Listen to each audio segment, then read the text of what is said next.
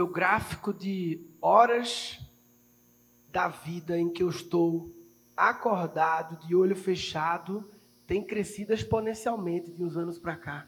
Que ótimo. Porque eu ficava pensando, porra, até três anos atrás, olho fechado dormindo. Acordar de olho fechado, não, gente. Não faz sentido. Acordar de olho fechado, gente. Eu disse. E hoje em dia, não só a meditação, que pode ser de olho aberto também, mas eu faço de olho fechado, mas até nas reuniões, né?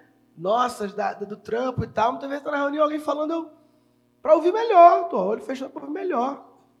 Assim como a gente vai comer um chocolate gostoso, fecha o olho, né?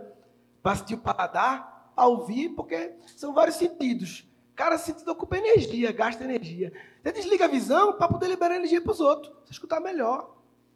Não sei se dá certo em algumas empresas aí, né? O estagiário na reunião da firma fica dele fechado. Ei, o que é isso aí, irmão? Tá louco? Ressaca da balada? Abre o olho. O cara tá só ali, focado em ouvir. E aí isso me lembra que ontem eu estava dando uma mentoria no Zoom para os empreendedores. Aí, uma empreendedora falou assim: Murilo, é, alguém falou sobre espiritualidade, estava esse assunto no ar assim.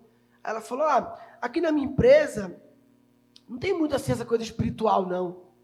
Espiritualidade aqui na empresa, não. Mas assim, eu e minha sócia, a gente faz várias curas emocionais juntas, está sempre olhando para o mundo interno, quando a gente vê algo na empresa dando errado, desandando aqui, a gente, opa, vamos olhar para dentro para ver o que dentro da gente precisa mudar para refletir no externo. Eu falei, vixe, pensa no empresa espiritual atua, né? Porra, isso é espiritualidade, né? Aí eu falei assim, para mim, espiritualidade, a definição mais simples é considerar o invisível. Quando você considera o invisível, ou seja, aqui no visível está dando ruim. Os clientes, a, a, os vendas, sei lá. No visível está dando ruim. Treta da equipe. Aí eu considero que pode ter um aspecto invisível influenciando esse visível. Por exemplo, uma mágoa é invisível. Uma cura emocional é invisível. Quando eu considero que esse invisível, uma energia, uma vibe, um pensamento repetitivo, quando alguma coisa para mim já é espiritualidade. E aí, por isso, eu acho que fechar o olho tem a ver com espiritualidade. Porque quando fechar o olho, você não vê nada. Você está no invisível. Nem tudo se pode ver com os olhos. Foge do exato. Vive nos mistérios, na fé.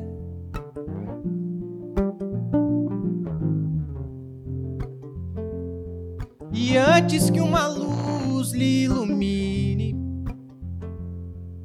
você deve entender.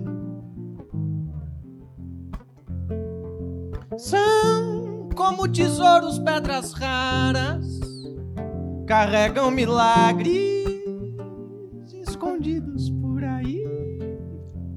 E antes que uma luz lhe ilumine, você tem que ser livre livre.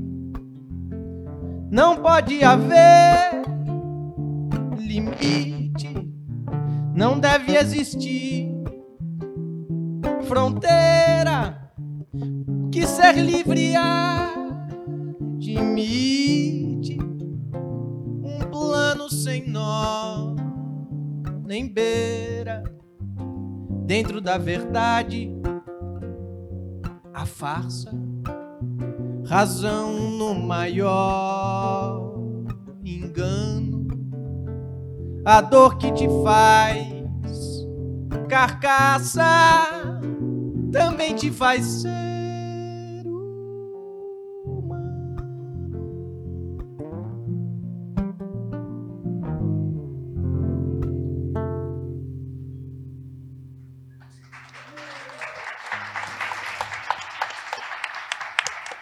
conversando com dois amigos que eu não via há muito tempo.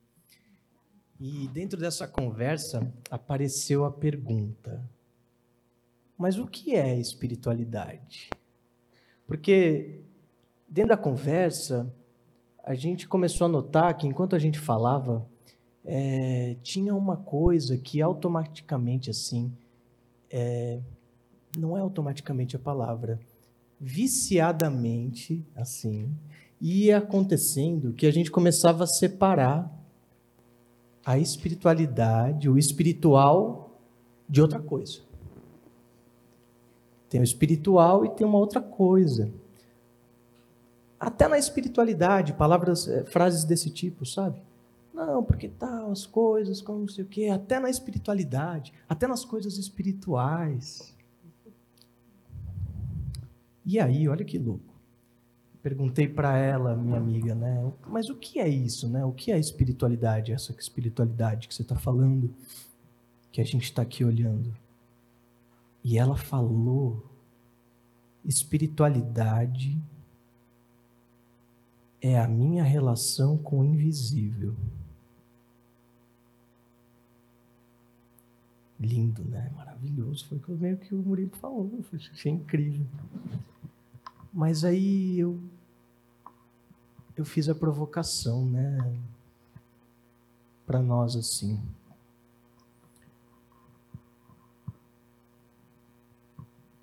Se a espiritualidade está no invisível, então nunca veremos a espiritualidade. Se ela mora no invisível, não conseguiremos ver. É invisível, não dá, não tem como ver o invisível, você não vê não.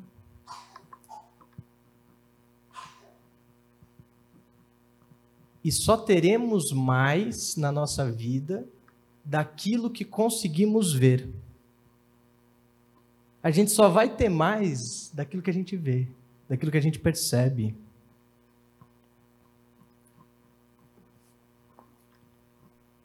Você quer mais de alguma coisa na sua vida, você vai ter que perceber que já tem isso aí para ter mais disso. Se não perceber, não vai ter mais daquilo que você não viu, que você não sentiu, que você não percebeu. Eu sinto a espiritualidade no invisível. Mas eu sempre me provoco para ver a espiritualidade no visível também. Porque quando eu enxergo a espiritualidade naquilo que eu vejo, nossa, aí o que eu não vejo começa a falar comigo de uma forma tão mais intensa. Porque eu parei de separar o que é espiritual e o que não é. Nada não é espiritual. Tudo é espiritual tudo é igualmente espiritual.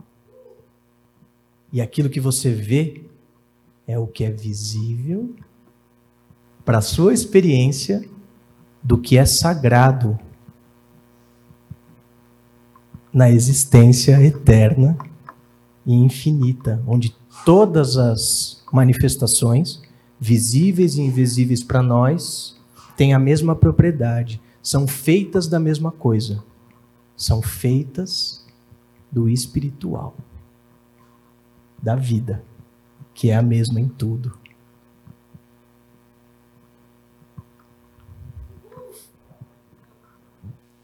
Houve um tempo, numa ancestralidade, em que era muito normal aquilo que é natural. A gente perceber essa transcendência. O ser humano tem um sentido de transcendência que pode se manifestar de muitas maneiras. Pode ser uma intuição, pode ser um sonho, pode ser uma percepção, pode ser esses dons que o Card... Hipólite Leon Denizar, o Card... Allan Kardec definiu como dons mediúnicos, é embora a classificação não dá conta de tudo que o ser humano abre a partir de si as experiências espirituais mais antigas da humanidade são as experiências xamânicas, aquela que não tem doutrina, que não tem regra. É uma experiência quase de bicho, animal, porque se nós somos corpo, mente e espírito, e todos nós temos uma capacidade de transcendência, Então ela pode brotar do nosso centro como algo que é seu, que você já possui e que não depende de nenhuma religião, de nenhuma regra, de nenhuma estrutura, mas esse contato de você com a sua própria alma, com a sua presença no mundo, ele não faz parte da maneira como a gente está acostumado a lidar com a vida, porque, a, inclusive, a construção das religiões nos impele a entender que a espiritualidade está num lugar físico ou numa estrutura. E mesmo quando a gente pensa que no mundo ocidental, quando pensa em espiritualidade, é muito comum pensar a partir do estudo de Kardec. Mesmo quando a gente pensa a partir daquele estudo, a gente acaba indo para uma doutrina. Estudar uma doutrina pode parecer espiritualidade, mas fica faltando o relacionamento porque o exercício dela é um relacionamento. E esse relacionamento ele pode se encaixar em algum formato de doutrina, mas ele pode ser algo muito livre. Quando você vê um cavalo que foi domado e ele marcha para frente, ele marcha para trás, ele anda de lado e ele faz uma coreografia, ele está exaltando o adestrador, e quando você vê um cavalo selvagem, então você consegue ver a plenitude da sua potência no seu máximo, que é quando ele é quem ele é. Eu, fui assistir Alma Moral esses, pela sexta vez no Teatro Eva Herzog, que é sobre o livro do Newton Bonder, e a Clarice narra passagens desse livro, e tem uma passagem que diz assim: Quem não sabe o que não vê, acha que o todo é o que vê. Mas quem sabe que não vê, de certa forma já está vendo. Então, repete. Quem quem não sabe o que não vê, acha que o todo é o que vê. Mas quem sabe que não vê, de certa forma já está vendo. Então é uma percepção. Qualquer tipo de relacionamento ele cresce quando a gente dá atenção e a gente nutre. Então quando você sabe que não vê, que tem algo que não vê, mas porque de alguma maneira você percebe, você começar a nutrir, em algum momento você vai começar a sentir isso de uma forma mais física. E quando você começa a sentir no corpo um arrepio, um bocejo, uma energia, uma força, isso é visceral. Então, a humanidade já foi muito visceral. Agora a gente está bastante adestrado para se comportar direitinho na sociedade. E você ter uma, você ter um arrobo de espiritualidade visceral é algo que que requer um, muitas sessões de desobsessão, de desencapetamento e tudo mais. E, na verdade, é só um sentir desabrochando. Então, é isso, visceral. Arrobo. Arrobo. Gratidão. Tem um, um livro do Pedro Superti. Eu sou apaixonada, né? Pelas partilhas dele. E aí, um dos depoimentos no começo desse livro, ele fala sobre um médico que há muitos anos atrás é, existiam duas profissões que eram muito bem pagas. Um eram os médicos e outros eram as pessoas que iam lá para limpar as larvas dos hospitais. Porque os hospitais eles eram forrados de serragem. E aí tinha muitos vermes, muitas larvas. E essas eram as duas melhores profissões. E os hospitais eles cheiravam muito mal. E os médicos, eles sentiam orgulho de sair dos hospitais com a roupa cheirando muito, muito mal, porque aí todas as pessoas sabiam que eles eram as melhores pessoas remuneradas na sociedade. E aí um médico começou a perceber um índice de morte muito grande quando um médico passava por uma maca e depois já ia para outra, e depois ia para outra, e depois ia para outra. E esse índice de morte ia aumentando, aumentando, e ele começou a ficar em silêncio. Em silêncio. Talvez com o olho fechado para receber do invisível o que estava acontecendo ali.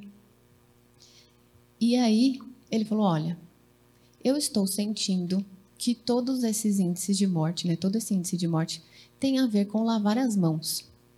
Então, eu vou sugerir que aqui neste hospital central a gente faça uma solução de cloro com sal. E cada médico, quando sair de um paciente, vai lavar a mão com cloro com sal e vai para o outro paciente. E aí isso diminuiu 38% o índice de morte daquele hospital. Só que começou a dar muito trabalho, porque tinha gente que não queria lavar a mão. E tinha gente que não queria gastar dinheiro com cloro, com sal.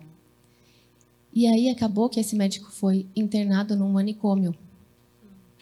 Porque ele foi chamado de louco, que não tinha nada a ver com o que ele estava falando. E depois de muitos anos, foi inventado o microscópio para comprovar que o que ele estava falando era só sobre bactérias que são invisíveis. Então, às vezes, o que a gente precisa é só almejar que o nosso nível de consciência aceite o invisível antes mesmo que exista um microscópio para a espiritualidade. Porque a bactéria ela já existia antes, da antes do microscópio. Então, talvez o nosso coração e a nossa consciência só precisa ser ativado para saber que a espiritualidade existe no visível e no invisível. Cadê? Natália está aí? Chega aí, Tia. Chega aí, Natália. Chega aqui pedacinho, vai. Fala licença. Natália é um irmão queridíssimo que esse tá no, na pega no mundo das empresas aí. Tem o Experience Club. E a gente tá em junto em várias paradas. Salve. Você tá aí, se quiser à vontade, se quiser trazer algo aí. Imagina, irmão, um slide, um slide branco assim. PPT todo em branco. Para o conselho da multinacional. Não, porque ia falar do invisível aqui, hoje não tem slide, não. Tudo.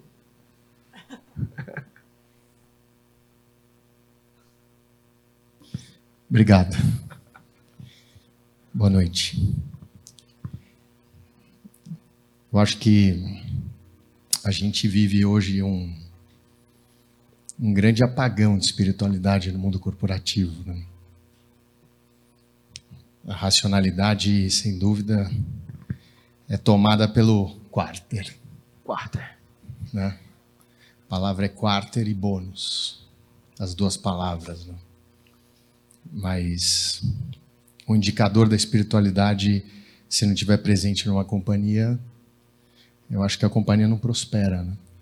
E hoje a gente tem visto tantas companhias gigantes em crise, né? principalmente essas que nascem e crescem muito rápido. Né? Os unicórnios, né? principalmente. Então, sem dúvida, eu acho que mais cacau flows dentro das companhias. Né? Você tem começado a fazer isso. Né? Você vai fazer mais, não? Vamos ver. Vai no flow. Comigo vai. Comigo vai. Eu sempre penso que empresas, elas é algo muito abstrato, né? Porque na realidade é uma junção de pessoas que estão ali com um objetivo em comum. E aí, no final, são pessoas, né? São seres humanos que estão indo ali todos os dias, servindo aquela instituição de 8 horas da manhã a 8 horas da noite, ou seja, elas servem mais a essa instituição do que a própria casa física, né? Talvez você for olhar. E aí, elas se relacionam muito ali, se relacionam muito fora dali. E a pergunta é: como essas pessoas chegam, né? Porque aí eu acordo, vou para o trabalho, mas antes de ir para o trabalho, se eu tiver uma filha, por exemplo, a minha filha pode ter tido uma crise e decidido não ir para o trabalho, para a escola naquele dia e está muito mal. E aquilo, meu dia começa com a minha filha em crise e eu tendo que administrar aquilo. Ou então, meu marido está muito doente em casa e aí eu vou para o trabalho do mesmo jeito. Mas o que seria se essa pessoa tivesse um campo em que ela pudesse chegar e pudesse falar sobre isso? Nossa, olha, hoje eu eu não, não não comecei bem o dia, porque a minha filha, o meu marido, e é impressionante, né? A gente faz isso assim, a gente chama de até é, reuniões de liberação. É impressionante como só o fato de alguém te ouvir na presença, querendo te ouvir, transforma aquele desafio antes mais leve. Parece que só o fato de tu ter podido falar sobre isso, tô mal hoje. Aquilo como se aquilo saísse de, de tu e fosse para um invisível que está carinhosamente aos poucos dissolvendo.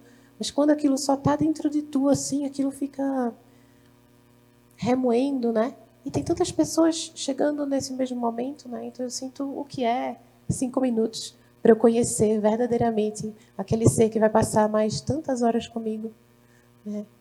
O que é escutar essa pessoa na presença, dar um abraço verdadeiro de sinto muito, ou nossa, grata por tu estar aqui, tu deixou meu dia mais feliz. É, eu acho que as empresas seriam um lugar mais acolhedor de se ir e passar tantas horas, né? Dani, a gente já tem isso, né? Acho que tem empresas hoje, principalmente startups, que estão ocupando esse espaço, né? Uma delas é de uma brasileira chamada Tatiana Pimenta, da Vitude. Vitude? Vitude. É uma startup de atendimento de saúde mental. Tem dois modelos, né? Um modelo onde a empresa disponibiliza para o colaborador poder marcar a hora e acessar uma sessão ou várias. E tem outro modelo que é praticamente uma sessão as a service, né? A pessoa chega, precisa, buca e já recebe essa sessão na hora. E aí depois desse primeiro movimento dessas empresas jovens, dessas startups, e com a pandemia o índice de saúde mental, né? O índice de doenças e de problemas psicológicos aumentando tanto, todas as outras de saúde começaram a abrir esse canal, porque viram que se elas não, não oferecessem, elas iam ser substituídas. Né? Então, hoje, uma grande corporação precisa necessariamente ter um canal de saúde mental, de tratamento, de terapia com todo mundo, senão ela não, senão esse benefício do colaborador, ela não consegue reter mais. Né? Sim. Nós vamos ter que descobrir como crescer feliz. Vamos ter que descobrir isso junto.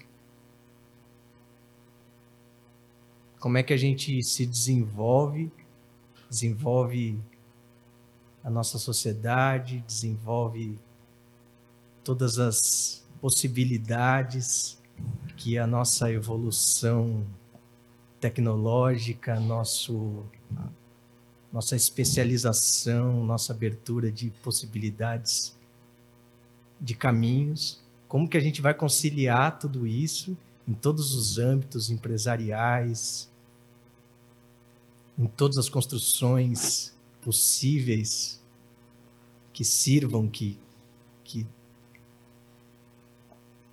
que ofereçam serviços para o todo que é o mundo. Como que a gente vai fazer isso feliz? Acho que a palavra não é nem feliz, é em paz. Como é que a gente vai fazer isso em paz? Porque feliz também, parece que gente tem que ser feliz, né? Assim, parece que a gente está buscando ser feliz o tempo todo. Não é disso que se trata, né? Então vamos lá, a gente vai ter uma empresa que a gente quer que todo mundo esteja muito feliz aqui. Legal ter surgido isso. Né? Tem uma empresa e a gente quer que todo mundo esteja muito feliz. Pô, por que você não está feliz? Vamos fazer agora todo mundo ficar feliz. É isso. Pronto, bota o autoconhecimento, a espiritualidade dentro das empresas, vamos deixar todo mundo muito feliz. Pô, mas e se eu estiver triste? Não, não, não. Triste não, pô. Agora a gente vai ser feliz dentro das empresas. Pô, mas se eu estiver com raiva? Não, pô, que raiva, irmão. Você tá louco? A gente tem que ser feliz aqui. A gente vai ter que aprender. Pô, você não ouviu lá o começo da fala? Tem que aprender a crescer feliz. Pô, tem que aprender a crescer em paz, mano. A gente está buscando paz para poder sentir o que a gente quiser sentir. E sentindo, dando vazão para isso, a gente vai receber as informações necessárias para dar os passos e saber as necessidades perfeitas para oferecer isso. Como é que você vai saber a necessidade que você tem que oferecer para crescer, para lucrar, para prosperar, para se organizar, se você não sabe qual é a dor? Mas como é que você vai sair da dor se você não tiver em paz para olhar e desejar um novo caminho? Pô, isso é consciência. E quanto tempo a gente vai aguentar não fazer isso? Né? A outra pergunta que me vem. Quanto tempo a gente vai aguentar? Porque percebe que quando a gente fala assim, fica claro que vai ter que rolar isso, né? Vai ter que rolar. Vai ter que rolar não é nas empresas, é com a gente, né? A gente vai ter que aprender a crescer em paz. Quanto tempo mais a gente vai aguentar brigar com essa ideia e tentar ainda dar os passos no sacrifício? Essa pergunta que me veio aí. Tem que ter um novo indicador, um novo PIB. Paz interior brotando. Como é que tá a paz interior brotando? Pô, tá bom, então segue. Tem uma frase da Morna, uma chama havaiana, ela diz que a gente a gente não vê o mundo como ele é. A gente vê o mundo como a gente é. E aí cada um tem o seu mundo, né? Como é que você está criando o seu, né? A partir da onde? O que é que eu ainda não vi e que eu posso ver? Como faz para eu ver o que ainda não vi? levando em consideração que cada um de nós tem a vista de um único ponto, que é um ponto de vista, e ninguém mais tem a vista do mesmo ponto que você, e uma mesma vista de outro ponto, de um outro olhar. E aí a gente vê muito algumas medicinas da floresta e práticas de meditação, que é a busca por ver o que ainda não vi. Então, se a espiritualidade me auxilia a ver o que ainda não vi, eu creio que talvez a gente não saiba, mas muitos empresários recorrem à espiritualidade para ver o que ainda não viu, mesmo no campo empresarial. Porque se ele vê o que não via, ele vai encontrar soluções para perguntas que nem fez ainda. Qual olhar é possível? Quantos olhares é possível? Esse, esse exercício de dizer se coloque no lugar do outro. Eu no lugar do outro, eu não sou o outro.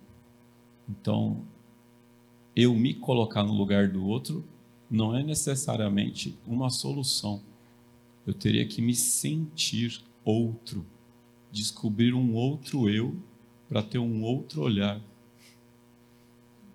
O nosso olhar é limitado pelas nossas dificuldades, as nossas crenças, os nossos valores, a nossa visão de mundo. Dizem dizem que quando as embarcações chegaram aqui nas Américas, os indígenas não conseguiam ver, porque a mente não acreditava que era possível que tivesse aquilo acontecendo, chegando pelo mar. Eu imagino que uma embarcação naquela época é exatamente a mesma coisa que hoje um disco voador, não é muito diferente a, a essa travessia. Talvez a gente não veja disco voador ou OVNI, ou como quiser chamar, por não crer. Então, muitas vezes é preciso primeiro crer.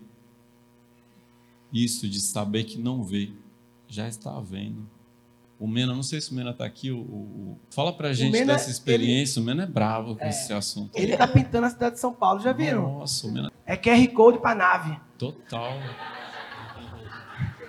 Como é que é? Eu tenho uma dúvida assim. Eu imagino que tá pintando vários prédios de São Paulo. Eu sempre tenho essa imagem, não sei se é verdade. Mas imagino que o Mena ele tem assim na casa dele o mapa da cidade de São Paulo. E na verdade ele está pintando uma grande pintura que ele vai revelar daqui a uns anos para a humanidade. Ele vai pintando cada prédio e uma hora se revela uma, uma coisa que ele está tipo a Capela Sistina sendo São Paulo. Se isso acontecer, eu confesso que isso é obra do invisível. Não é minha. Eu vou aonde o invisível me manda, simplesmente. E gratidão pelo convite de estar aqui compartilhando. Sabe, quando eu estou lá em cima dos prédios, eu tenho uma visão diferente assim do mundo, né? Quando eu estou aqui, a gente se conecta com as pessoas que estão aqui, né? À altura dos nossos olhos. Aí quando eu estou lá em cima do prédio, eu vejo as pessoas como se fosse um formigueiro, sabe? O mundo acontecendo lá embaixo. E as vias de carros assim parecem artérias da cidade. E aí eu vou subindo um pouco mais e eu tenho a impressão de que nós somos células desse planeta que tem vida, né? A gente tem a nossa vida própria, mas o nosso planeta Terra ele tem vida própria também. E nós fazemos parte desse organismo. E eu sinto que essa espiritualidade, ela nasce agora na, na nova era, tão falada, como honra por pertencer a esse organismo. Para mim, essa é a espiritualidade que a gente está falando é ser uma célula não doente, mas uma célula curadora. Curadora através do nosso exemplo, através das nossas palavras e através das nossas atitudes. Eu tenho uma relação muito especial com, com os extraterrestres, né? Enquanto eu pinto, e eles me dizem que eles usam essas obras para poderem trazer uma vibração maior assim para o planeta existe um evento que acontece na espiritualidade e no planeta que se chamam crop circles, que são desenhos de geometrias sagradas expressos em plantações de trigo, de cevada, né, pelo mundo todo. Tem até aquele filme que os Estados Unidos fez, né, Hollywood fez, que é Sinais, que mostra muito esse movimento assim dos ETs fazendo esses desenhos nas plantações. E essas plantações são incríveis porque não é alguém que pegou um cortador de grama e cortou uma geometria sagrada gigante. Aquilo é uma mudança genética das plantas e elas se entrelaçam. Ninguém colocou a mão ali. É tudo obra do invisível. Muito especial. Só que aqui na selva de pedras não existe plantação. Não tem como fazer. Aí eu sonho com as geometrias e eles falam, faz. Porque a gente vai atuar através dessa geometria para trazer o campo vibratório que esse lugar, terreno, precisa. E aí, inconscientemente, essas geometrias sagradas vibram, vibram, vibram, vibram. E aí a pessoa passa por uma arte, olha e fala: Nossa, de alguma forma isso me tocou. Que na verdade é uma memória que ela tem sobre todas as vidas passadas de quando ela era conectada com a Mãe Terra. E a nova era é esse movimento inverso. De anos e anos a Terra passa por evolução, né? Assim como nós passamos também. Assim como a nossa raça humana passa por evolução. E a evolução desse momento do planeta é a gente retroceder todas as carcaças que foram impostas para nós cabermos diante dessa sociedade, nos despindo para encontrar a verdade que existe dentro de nós, que é o amor, principalmente, que é a conexão com a natureza, e voltar, voltar para trás, fazer igual os nossos ancestrais, tomar a medicina da floresta, tomar um cacau, respirar, fechar os olhos. Coisas tão simples que a gente foi esquecendo e que hoje é o exato momento, o momento mais perfeito para a gente se relembrar e começar a colocar isso em prática. E felizes somos por nascer nesse país, no Brasil.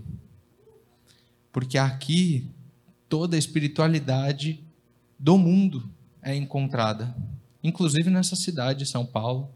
Se você quiser estudar sobre qualquer linhagem, qualquer vertente da história da espiritualidade, está aqui, ó, disponível. E ninguém vai te, te pregar na cruz. Ninguém vai te colocar fogo, como faziam há 200 anos atrás, tão pouco tempo. Ninguém vai te matar porque você escolheu fazer isso. Então a gente tem uma liberdade muito grande aqui. Existem países que ainda estão em guerra, porque o meu Deus é melhor do que o seu Deus. E aqui no Brasil a gente tem essa união dos povos. Temos aqui nossos povos originários. Nos Estados Unidos não existe mais índio. Não existe. São raros. Eles foram exterminados pelo mundo capitalista. E aqui a gente encontra de tudo, de todos. É uma honra. Eu bato no peito, eu amo ser brasileiro. Esse lugar aqui é uma bênção. E eu amo servir também servir ao nosso país, a São Paulo, que é uma cidade tão doente, né? Iludida pelo mundo capitalista, pelo dinheiro, uma, uma energia que nos toma sem a gente perceber. E todos os dias, quando eu saio de casa, eu peço assim, para Deus me dar a oportunidade de servir, de servir como um canal de amor, de luz, de alegria, até nos dias não felizes, né? Nos dias meio tristes assim, vamos lá. Missão dada é missão cumprida. Fazer acontecer. Falei muito. Gratidão.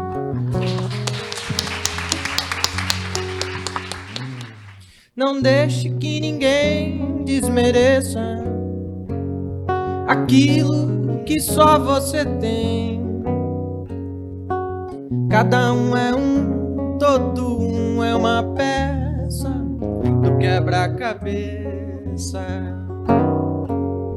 Não deixe que a mente se esqueça daquilo que só você é. Cada um é um, todo um é uma peça do quebra-cabeça. Canta aí. Cada um é um, todo um é uma peça do quebra-cabeça. A soma das forças é de suma importância, nenhuma peça pode faltar. Assim como o sol é claro, todo ser é raro, e isto nada pode mudar. Entre as constelações, entre mais de bilhões, não existe um que seja igual a você.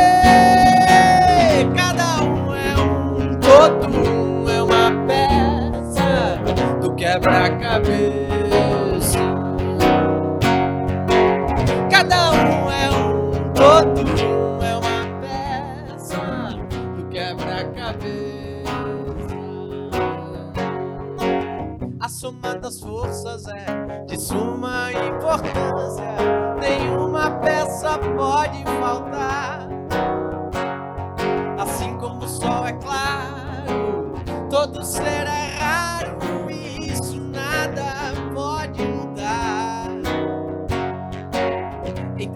Constelações, entre mais de bilhões,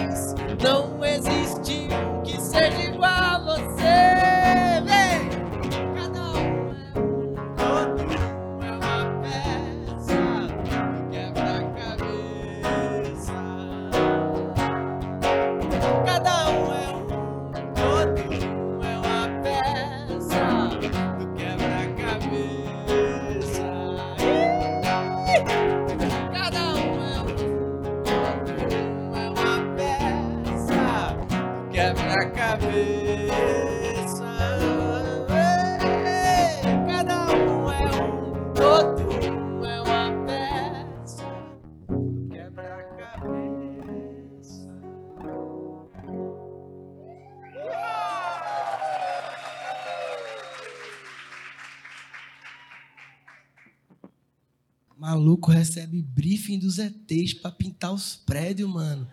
Revelação bombástica essa, né? Manchete da Folha de São Paulo amanhã, se existisse jornal ainda. Mena afirma que recebe briefing das naves. Caralho, o governo vai. Que chora é essa, irmão? Esse briefing que você recebe das naves aí. Caraca, eu tô ligado. Que... Fala mais sobre isso. Esse briefing vem em PDF? Como é que é? Vem atualização iOS. É, e eles aparecem algumas vezes, já apareceram, já, já até filmei eles em cima do prédio. Eles estão aí o tempo todo. A gente é muito egoísta achando que nós somos os únicos nesse universo, né? Assim como nós somos uma célula dentro desse planeta, esse planeta é uma célula no meio do universo todo. Existem milhões e milhões e milhões de espécies, de seres nesse universo lindo. E atualmente muitos irmãos estrelares, né? Irmãos extraterrestres, que é extraterrestre, é que vive fora do planeta Terra. Nós somos terrestres, mas existe um universo gigantesco e infinito aí. Eles estão ajudando muita gente nessa transição planetária.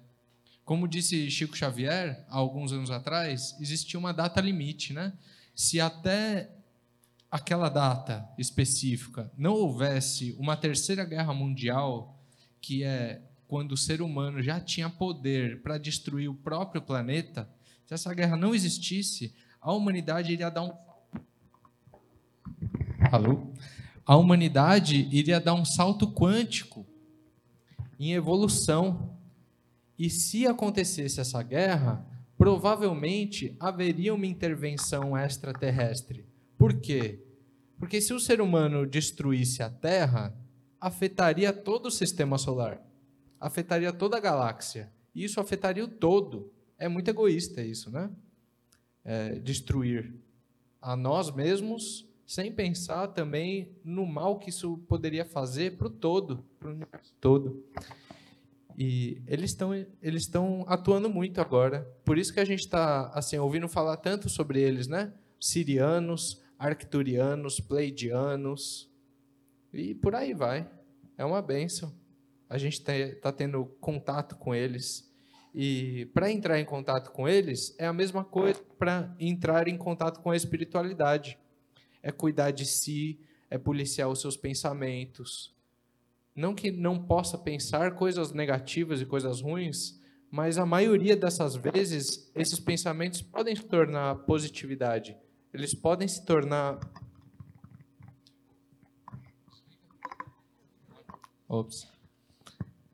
É, o alimento que ingerimos também influencia absolutamente. Imagina que você é como uma antena que capta sinais. Todos nós somos antena. Existe uma glândula dentro do nosso cérebro que se chama glândula pineal. Essa glândula é como se fosse a anteninha do iPhone. O iPhone não dá para ver a antena. Antigamente tinha aquela antena que ia para fora do telefone, né? Essa fica embutida. É a mesma coisa, está dentro do nosso cérebro. E os alimentos que ingerimos influencia positivamente ou negativamente para essa conexão. Por exemplo, Coca-Cola é um veneno. De verdade. Açúcar é um veneno. Álcool é um veneno. Tudo que é vivo é vida, porque foi a mãe terra que nos deu.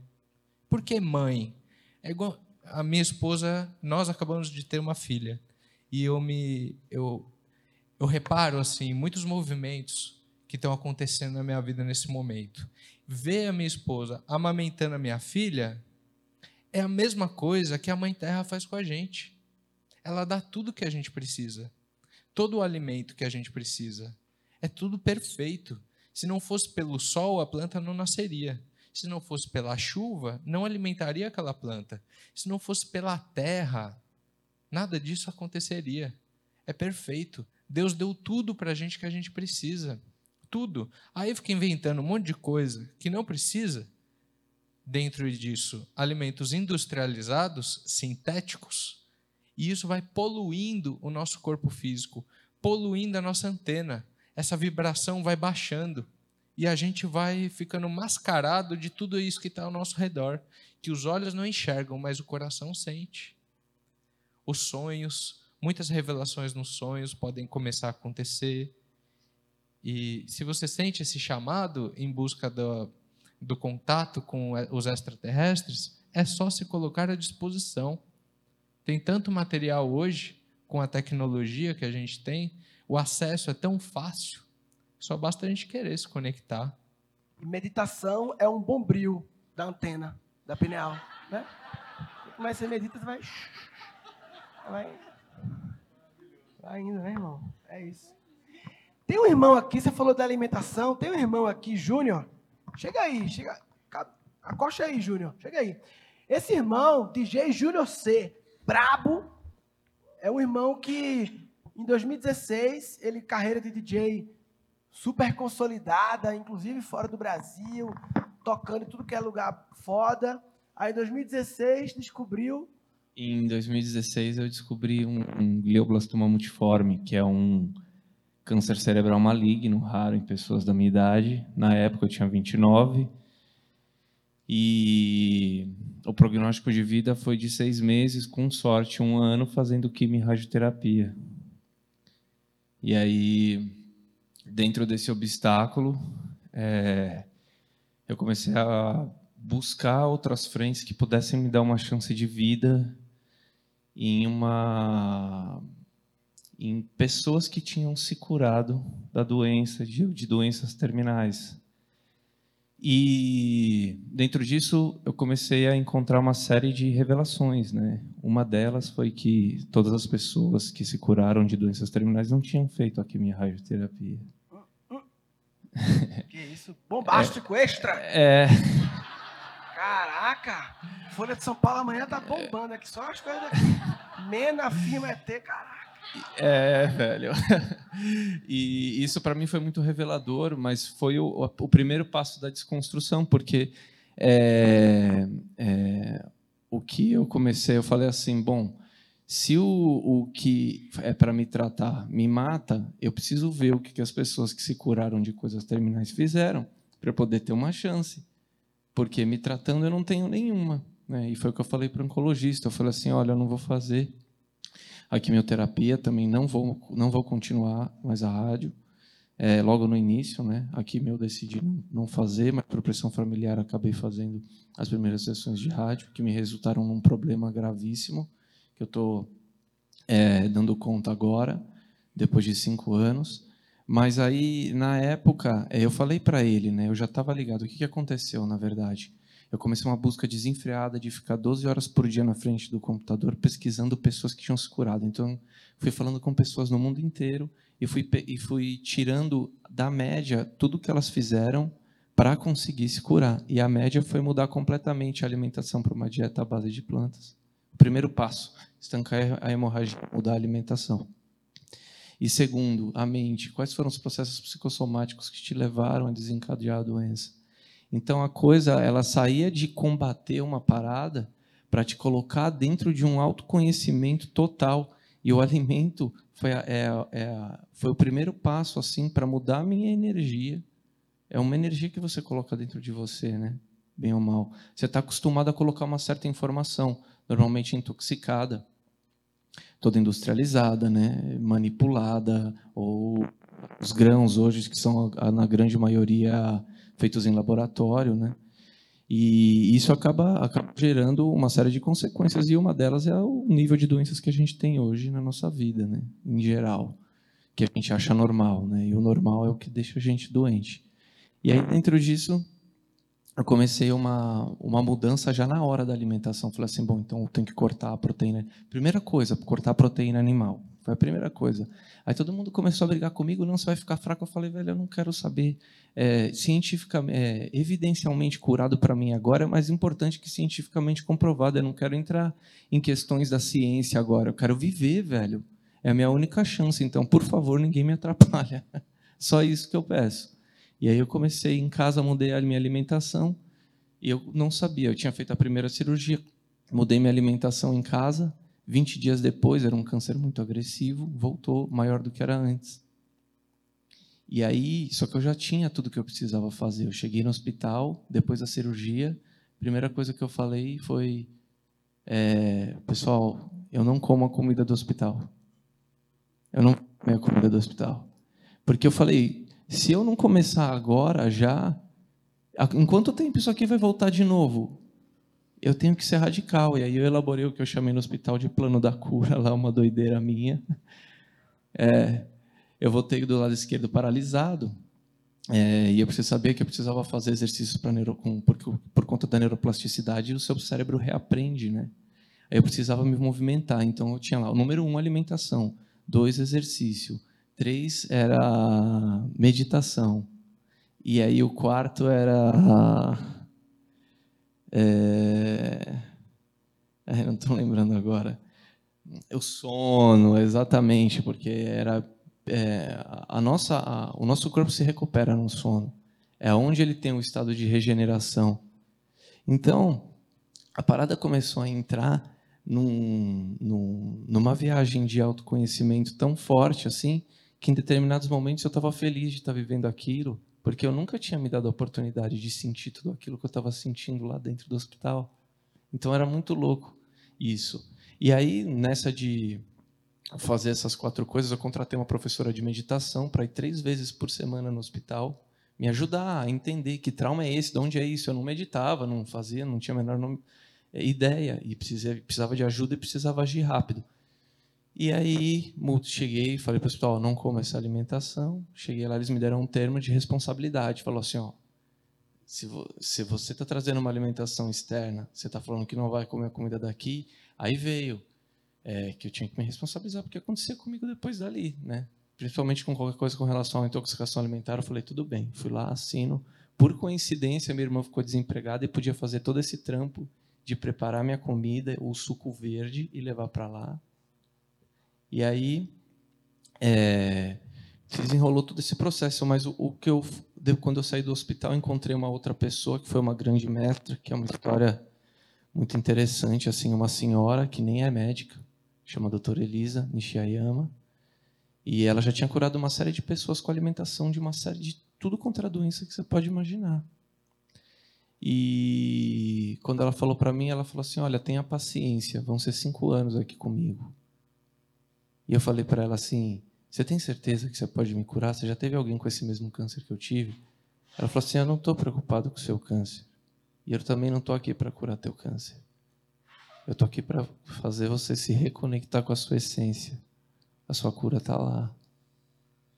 E aí aquilo me pegou de um jeito tão profundo que é, eu entendi que aquilo era uma viagem de volta para dentro de mim mesmo, assim. E que há muito tempo eu estava perdido dentro dessa coisa é, do, do meu mundo artístico de é, sustentar uma persona é, que não era eu na minha essência, na verdade, né, cara? Eu vim daquela coisa do vencer, vencer, vencer, vencer, e eu me perguntava várias vezes assim, tá? É, eu sei que eu não tenho medo de morrer, mas ao mesmo tempo eu não sei viver. E eu vou me curar de uma doença e vou continuar não sabendo viver. E eu, eu ficava numas coisas assim dentro da minha cabeça e aquela senhora foi quem me ajudou, através dos alimentos, a mudar completamente o meu, o meu, o meu bioma, mudar completamente o meu organismo. E aquilo foi mudando a forma, é, minha forma de pensar, minha forma de agir. É, e tudo começou nessa questão dos alimentos. Eles foram a, a portas, a, o que me abriu a porta para eu poder é, acessar certas coisas que talvez na intoxicação que eu estava dentro de mim, aquilo não permitiria. Então, os alimentos eles têm um papel fundamental, é uma energia que você coloca dentro de você, é uma informação. Então, a partir do momento que você coloca a informação certa, ele só agradece e volta para um estado de, de vibração, energia e frequência que é aquele veio para ser. Né? E é tantas coisas que são faladas aqui que me. Desculpa se eu estiver falando muito, mas que me remetem a momentos que me trouxeram muita é, é, reflexão. Um deles foi quando eu estava é, pré a minha primeira cirurgia, né? E o médico falou para mim, eu falei, quanto tempo, quanto chance, quantas chances eu tenho de voltar? Né? E eu tinha sequelas, prepararam a minha família para eu voltar esquizofrênico, levaram ele para palestra, para saber como lidar comigo, que eu podia voltar talvez não reconhecendo às vezes a minha mãe, com uma perda de memória, tanto de longo prazo quanto de curto prazo, ou voltar em estado vegetativo, ou morto. E aí ele falava, ó, oh, você tem... Quando eu perguntei qual era a minha porcentagem de vida, ele falou assim, ó, meio a meio. Aí eu falei assim, caramba, amanhã, né, um dia antes, eu falei, amanhã eu tenho chance de não estar tá mais aqui. E eu peguei e olhei para o teto assim, pensei, eu quero viver um último desejo. Eu só queria fechar meu olho e viver um último desejo. E aí eu perguntei, se amanhã não, se a, hoje for o último dia da minha vida, qual seria meu último desejo? E eu não soube responder. E aquilo me deixou muito mal. Eu estava tão longe de mim, essa busca por essa vitória, esse universo que te coloca é, dentro de determinadas é, coisas que você tem que conquistar para ser um sucesso, né? É, fez eu me desconectar tanto de mim que no último dia da minha vida eu não sabia nem qual era o meu último desejo. Eu só queria fechar o olho e saber qual era o meu último desejo. Para viver aquilo de olho fechado se eu não tivesse mais ali no dia seguinte. Mas sem entender muito bem, eu peguei as coisas que eu tinha, uns livros, uns objetos espirituais que a família tinha me dado e alguns amigos, e passei de quarto em quarto, assim, porque eu estava no hospital público por um problema que eu tive no meu plano de saúde. E no hospital público a porta não é fechada como no hospital particular. Eu estava no hospital das clínicas. Você entra no, em qualquer quarto e eu fui dando meus livros, conhecendo as pessoas me humanizando com tudo aquilo pela primeira vez na minha vida, entendendo o que ela tinha, conhecendo a pessoa, dando uma palavra de esperança, ouvindo uma palavra de esperança. E quando eu voltei para o quarto, depois de fazer tudo isso, eu estava é, sentindo uma sensação maravilhosa. E eu não estava entendendo por quê. E aí eu falei assim: nossa, eu consegui encontrar a resposta do meu último desejo. Se amanhã eu não estiver mais aqui, meu último desejo era o amor. Meu último desejo era dar o amor. Meu último desejo era receber o amor. E eu estava tão bem, numa presença tão maravilhosa, que foi o momento que eu entendi que, a partir do ponto em que eu faço coisa, alguma coisa para os outros esperando algo em troca, foi o que me distanciou cada vez mais das pessoas e de poder sentir tudo aquilo. E aquela foi a primeira vez na minha vida que eu fiz algo para alguém sem esperar nada em troca. E. É, enfim. Não sei nem porque eu acabei falando isso, mas foi muito profundo, porque toda vez que vocês conversam e trazem assuntos que envolvem o amor, eu sempre penso que a maior lição do amor é quando a gente faz algo realmente para alguém, ou faz alguma coisa sem esperar nada em troca que é quando a gente entende assim o que é o amor, sabe? E como ele é importante para o sistema. E como o egoísmo, né, que vive dentro da gente e dentro de todo o sistema, é o que degrada ele e que impede a gente de poder vivenciar isso. E graças a Deus, hoje, depois de cinco anos, depois daquela minha mestra, chegar para mim e falar: oh, Você vai ter cinco anos comigo se passaram cinco anos, que é inclusive esse ano, é quando eu completo os cinco, e ela faleceu em fevereiro desse ano. E deixou esse legado, assim, que eu pretendo dar continuidade, que é com relação a essa importância dos alimentos na nossa vida, assim, e, e poder ser grato a isso, né? Ser grato à Mãe Terra, o quanto isso te abre coisas que permite com que você se conecte com outras outras energias é, que te trazem de volta para você mesmo assim de uma maneira equilibrada e aí eu acho que é isso Aô. Aô.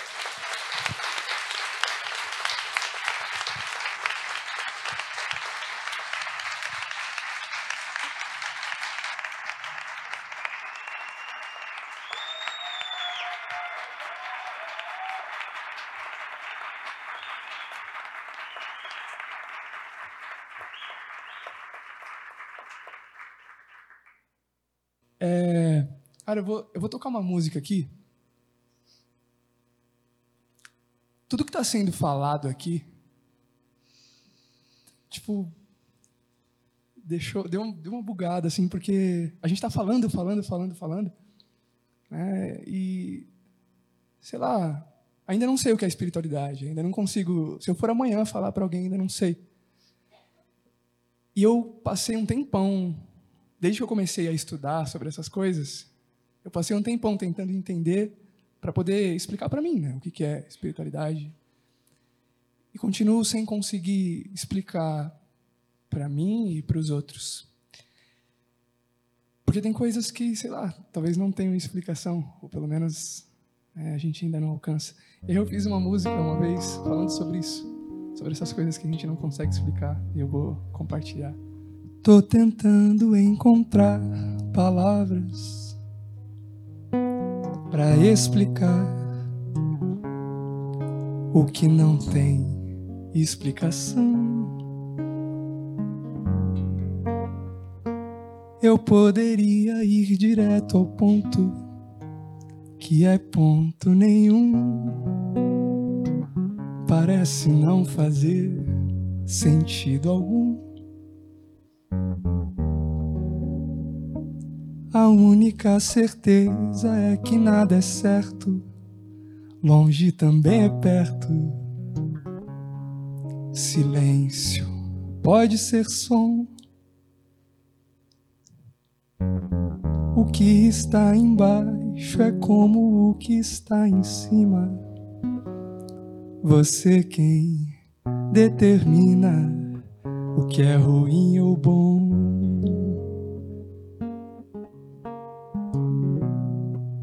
Ninguém é mesmo o que pensa ser, mas cada um possui algum poder, um tanto incomum.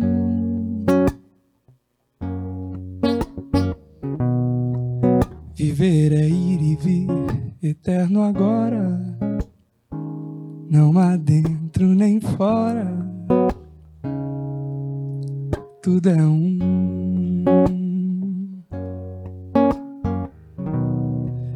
Ninguém é mesmo o que pensa ser, mas cada um possui algum poder, um tanto incomum. Hum, Viver é ir e vir, eterno agora, não há dentro nem fora, tudo é um.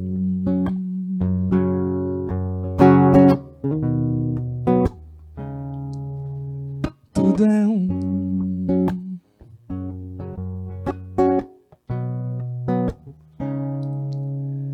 Tudo é um.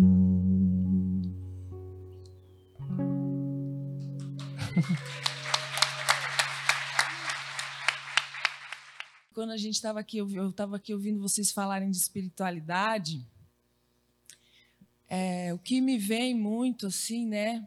Uma verdade talvez relativa, mas é o que eu sinto sobre a espiritualidade é uma ponte de fazer é uma relembrança do divino que nos habita, né?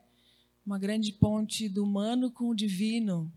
Eu acho que o convite também é diário enquanto estamos aqui, essa relembrança.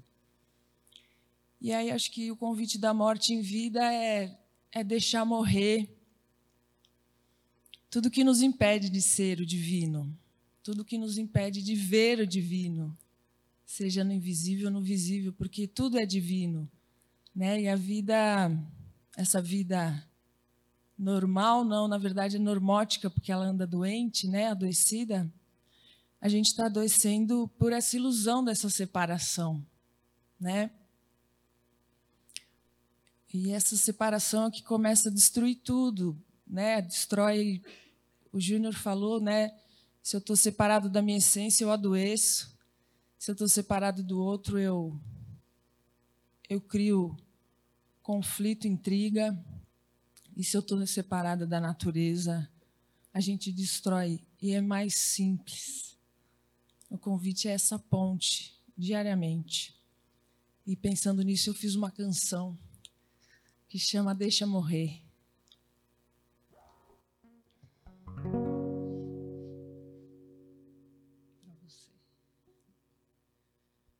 Deixa,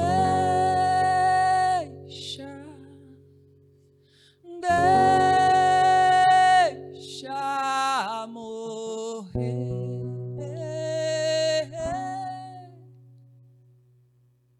para renascer, reacender o ser divino que habita dentro de você você é o ser divino que habita dentro de você.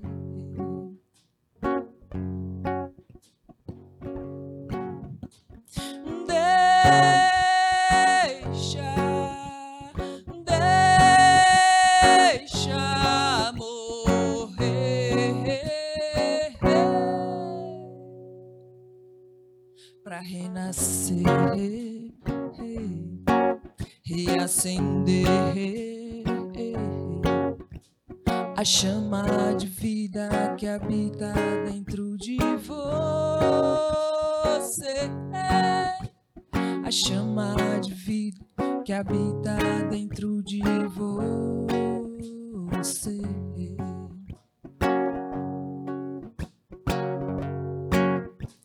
Aceito e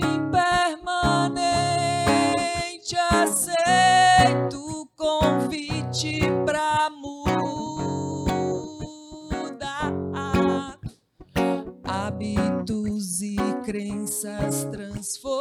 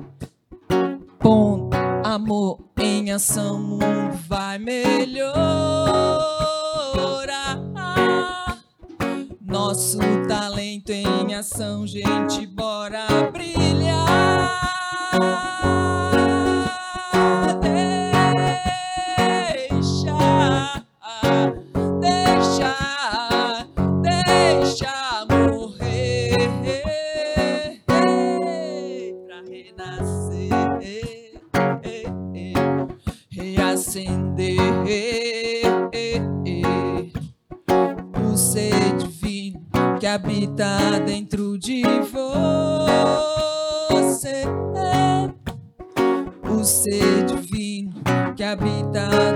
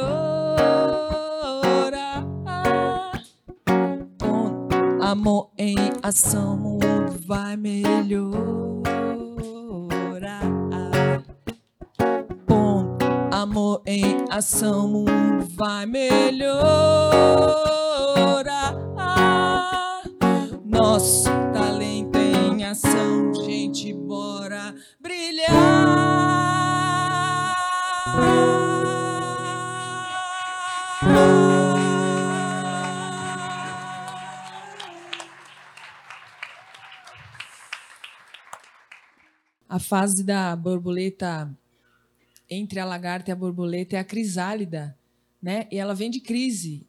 Então a lagarta passa por uma crise e ela tem coragem, né? De, de é como se ele já habitasse a consciência e ela se permite. E é muito lindo o processo dentro da crisálida, é um processo enzimático em que a, a lagarta ela toda se queima e só resta uma célula que chama-se célula imaginal. E daí nasce a borboleta. E isso também é uma grande inspiração para a nossa imaginação, né? Deixar brotar é, o que tiver conectado com esse ser, né? Com esse eu sou, com com o que já é, né? É, a gente tem medo de mudar porque tem medo da crise, mas é a crise que faz a gente voar, né? Aqui na, em vida. Muito bonito isso, né? De que crisálida vem de crise. A gente tem que se permitir mais ver a crise como oportunidade de transformação. Eu acho que olhar mais para isso com amor do que com medo da dor, né? Assim, como seria a gente descobrir o real motivo de estar aqui? Como seria a gente acessar o real sentido da vida? A se permitir ser essência, viver mais na presença, a integrando a luz e a sombra e ampliando a consciência. Que bom seria a gente ter coragem de agir mais com o coração. Esquecer a separatividade, viver mais em união. Com gentileza, leveza, mais perdão, mais compaixão. Trabalhando nosso lado, borboleta pra voar. Coragem de ser a nossa divindade, coragem de ser a nossa verdade. Isso é o encontro com a espiritualidade. E pertencer a comunidade, poder criar a nossa realidade. Isso é o encontro com a espiritualidade. É, que bom seria a gente escutar muito mais a intuição. A voz que fala com sabedoria e traz a informação.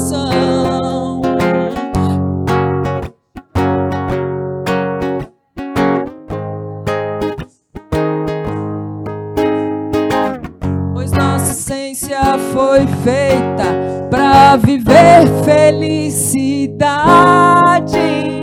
Coragem ser a nossa divindade, coragem de ser a nossa verdade.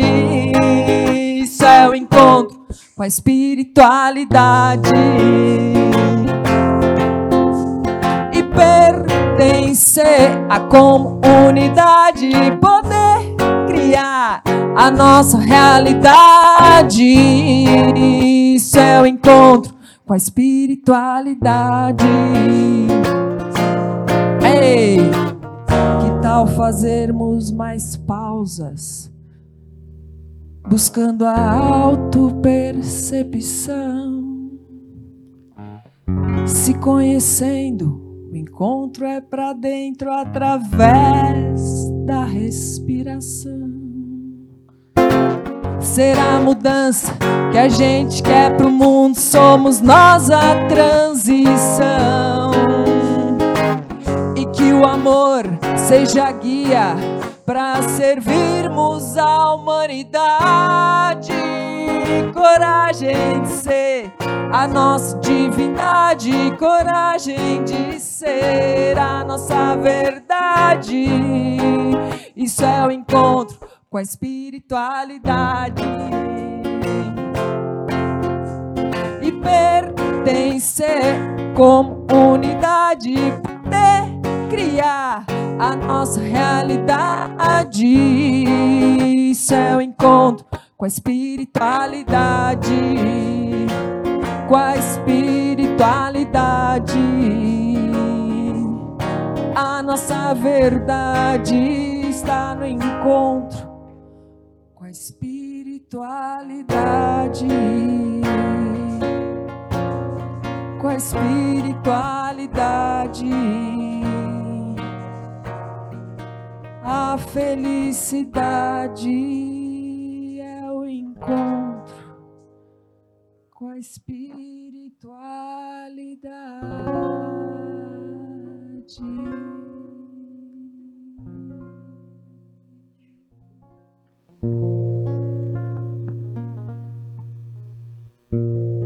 Eu estava ali sentada, ouvindo, sentindo cada fala. E eu escrevi essa poesia, mas não foi sozinha. Foi com vocês. É nossa. Fecha os olhos, respira, entrega, aceita.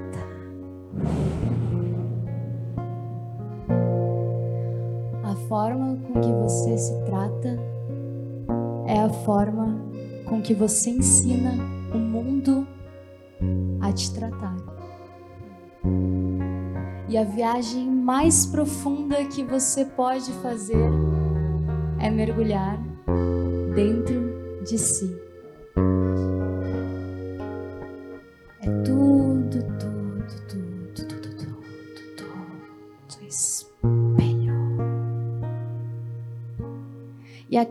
É um portal para transformação. Atravesse. Você veio fazer algo aqui. Use todo o tempo que puder, beba de toda a medicina que encontrar, até escutar o seu coração falar. Nesse dia, cada batida vai te lembrar do que é o seu destino nessa vida realizar.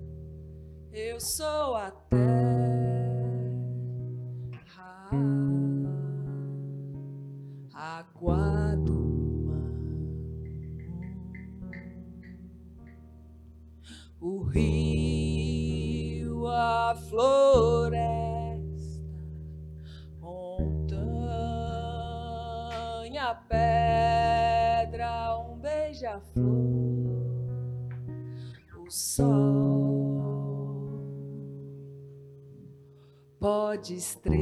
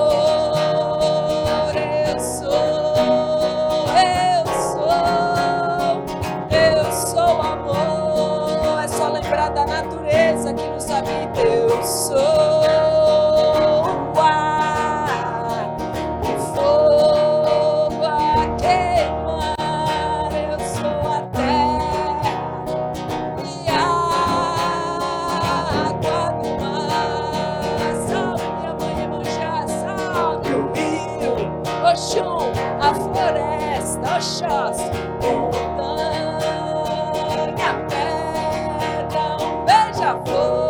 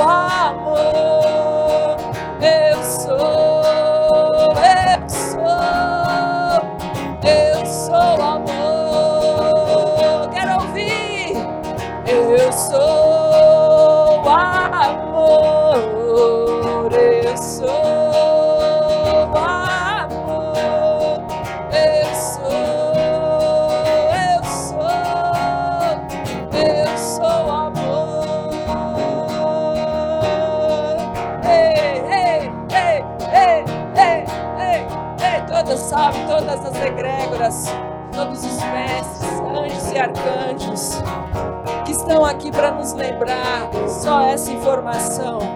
Eu sou